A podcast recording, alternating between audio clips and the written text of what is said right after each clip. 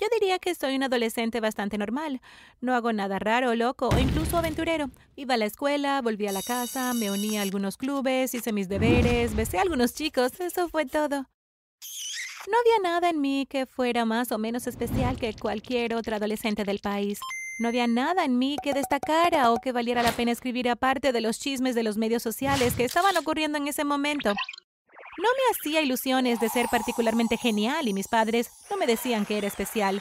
No exigían a mis profesores que me dieran un trato especial, ni les gritaban cuando no veían todo mi potencial o algo así.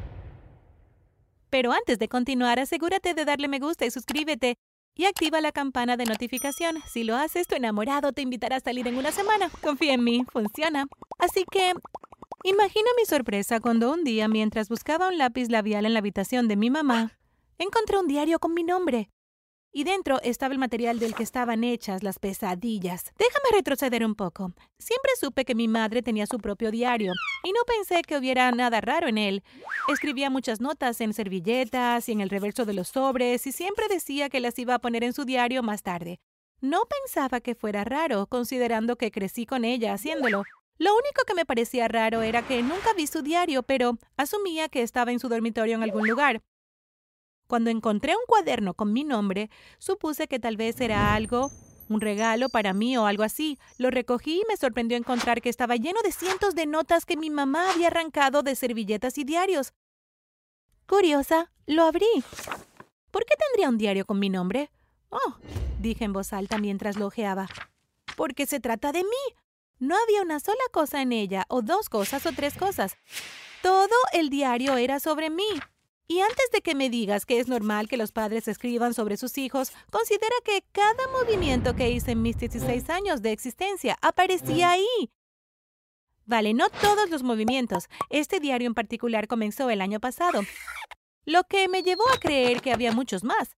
Estela sirvió primero su leche en lugar de su cereal. Comenzó a hacer esto el 5 de noviembre, 54 días desde que sirvió el cereal en lugar de la leche. Estela lleva una camisa negra y unos jeans. Tiene puestos sus aretes azules.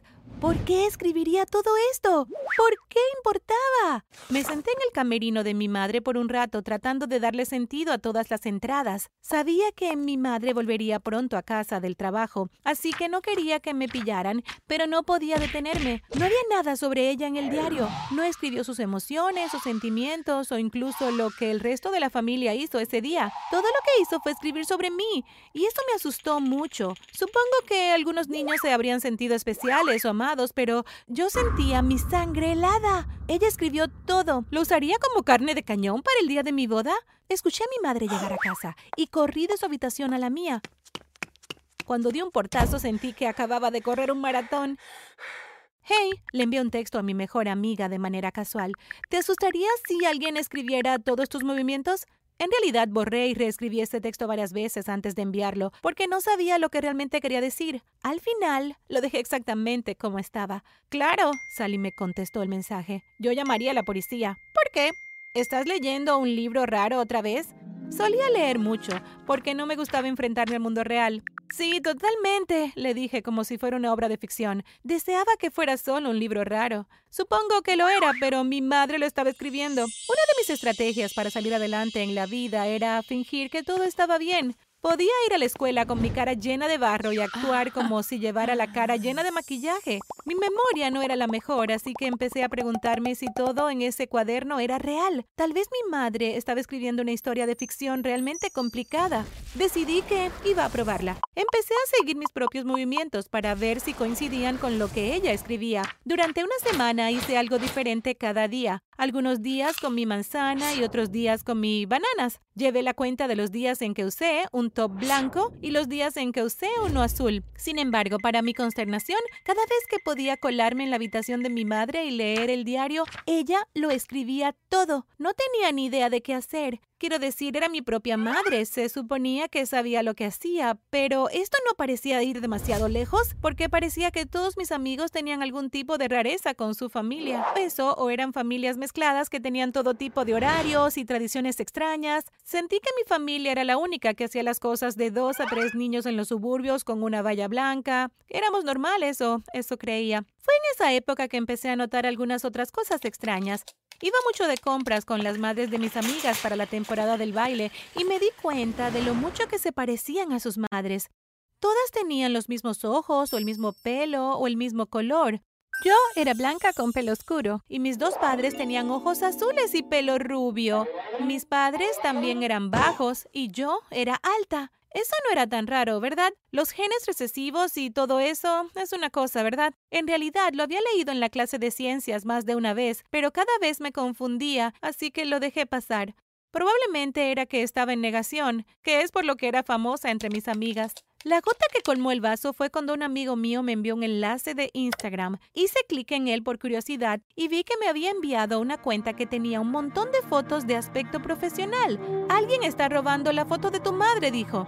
En el perfil de la cuenta de Instagram había una foto de mi madre con el título de psicóloga infantil, excepto que mi madre no era psicóloga, era una ama de casa y el nombre que usaban ni siquiera era su verdadero nombre. Gracias, le dije. Informaré esto como un fraude. Esto pasa todo el tiempo, ¿verdad?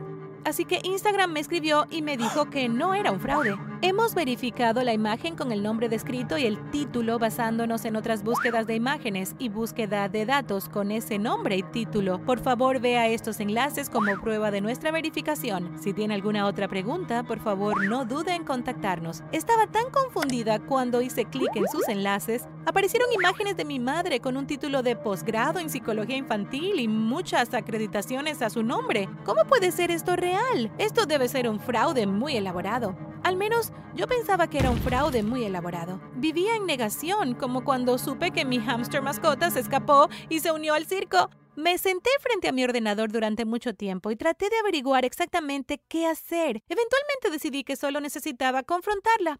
Estoy segura de que había una razón o estoy segura de que ella podría explicarlo. Después de todo, era mi madre. Podía explicarlo todo. O eso creía. Me encontré con ella en las escaleras y tenía una extraña sonrisa en su boca. Hola, mamá, le dije. Hola, Tina, dijo. ¿Qué estás haciendo? Solo estoy buscando tu identidad de superhéroe, dije. ¿Eres Clark Kent en este momento? ¿Qué? me preguntó y respiré profundamente. En realidad yo estaba... Sé lo que estás haciendo, dijo, y me quedé helada. ¿Lo sabes? Por supuesto que sí, tonta pensé. Te está espiando. Sabía que al final descubrirías la verdad. ¿Tú qué? Sentí que se me enfriaba la sangre. Espera, ¿esto es real? Ella se rió. Y no, y yo no supe qué hacer. ¿Me ¿Estaba bromeando? ¿Me reí con ella? ¿Eres realmente un psicólogo? Por supuesto, dijo. ¿Qué? ¿Pensaste que siempre estaba estudiando o escribiendo cosas por diversión? No sabía lo que hacías, le respondí. Pero, ¿Por qué no me lo dijiste? Mamá, ¿no se supone que debes ser honesta conmigo? ¿Honesta contigo? me preguntó. ¿Porque soy tu madre? Eso es lo que dije. Empezaba a preguntarme si vivía en un universo alternativo. No soy tu madre, dijo. Pero supongo que hice un buen trabajo convenciéndote. Eres demasiado lista, Tina. Esperaba poder explicártelo dentro de un año o algo así cuando tuvieras 18 años, pero 16 es suficiente edad. ¿Para qué? pregunté. Tú eres mi tesis, dijo ella para mi segundo doctorado sobre psicología infantil. Es innovador. ¿Yo qué? ¿Nunca has notado que no nos parecemos? Ella sacudió su cabeza con una risa. Mamá, ¿hablas en serio? Sentí que me iba a desmayar. Pero, ¿cuánto tiempo llevas escribiendo este trabajo? ¿Dónde están mis verdaderos padres? Oh, no lo sé, dijo ella encogiéndose de hombros. Te pegaron la cara en un cartón de leche una vez, pero creo que se han dado por vencidos. No importa. ¿Por qué no importa? Pregunté con la voz temblorosa. Porque todavía tengo otro año de financiación para escribir esto, dijo mirándome a los ojos. ¿No tienes deberes que hacer? ¿Lo sabe papá? Por supuesto que lo sabe, respondió ella. Estamos casados, ¿no? ¿Lo estás? le pregunté. No sabía lo que era real y lo que ya no era. Sí, dijo ella. También es mi supervisor de tesis. Oh, dije como si fuera normal. ¿Terry es realmente mi hermano? Oh, Dios mío, Tina. ¿Crees que me he inventado toda una familia? ¿Cuánto financiamiento crees que recibo en el mundo de la psicología? Te haré saber que no es mucho. Ahora, tareas, antes de que reciba otra llamada de tus profesores. Ve, este fue un momento que podría cambiar mi vida. Podría correr, gritar y tratar de entenderlo todo. Podría llamar a la policía, podría salir corriendo por la puerta principal, pero ¿Qué harías si te dieran la oportunidad de quedarte en el único lugar que conoces o dejarlo? Cuando sabes que dejarlo arruinaría toda tu vida o te estresaría justo antes de los exámenes finales, ¿realmente correrías? ¿Dejarías todo lo que te hace sentir seguro y cálido solo para crearte un montón de problemas? Sí, madre, dije y me di la vuelta. El Nilo no era solo un río en Egipto. Apuesto a que mi madre se divertiría escribiendo sobre esto.